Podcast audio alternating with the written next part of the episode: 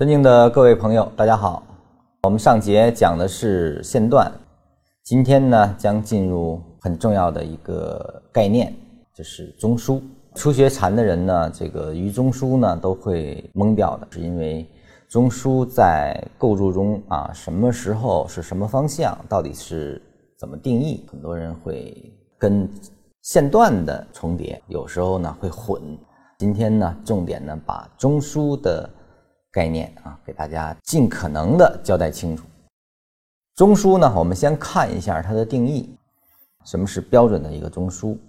首先，中枢呢，它是由线段构筑的，这是最低级别的，当然也可以由次级别来构筑。那这个等我们学完级别，可能就更容易理解。首先，我们先从线段来构筑一个最低的标准中枢。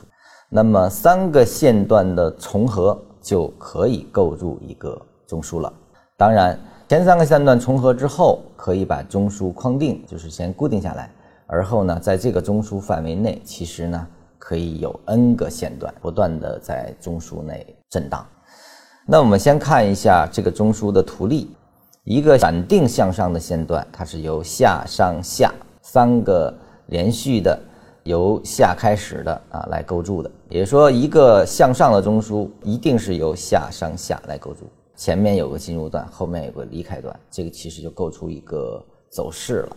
我们今天呢主要讲中枢，三段线段的重合构筑一个中枢。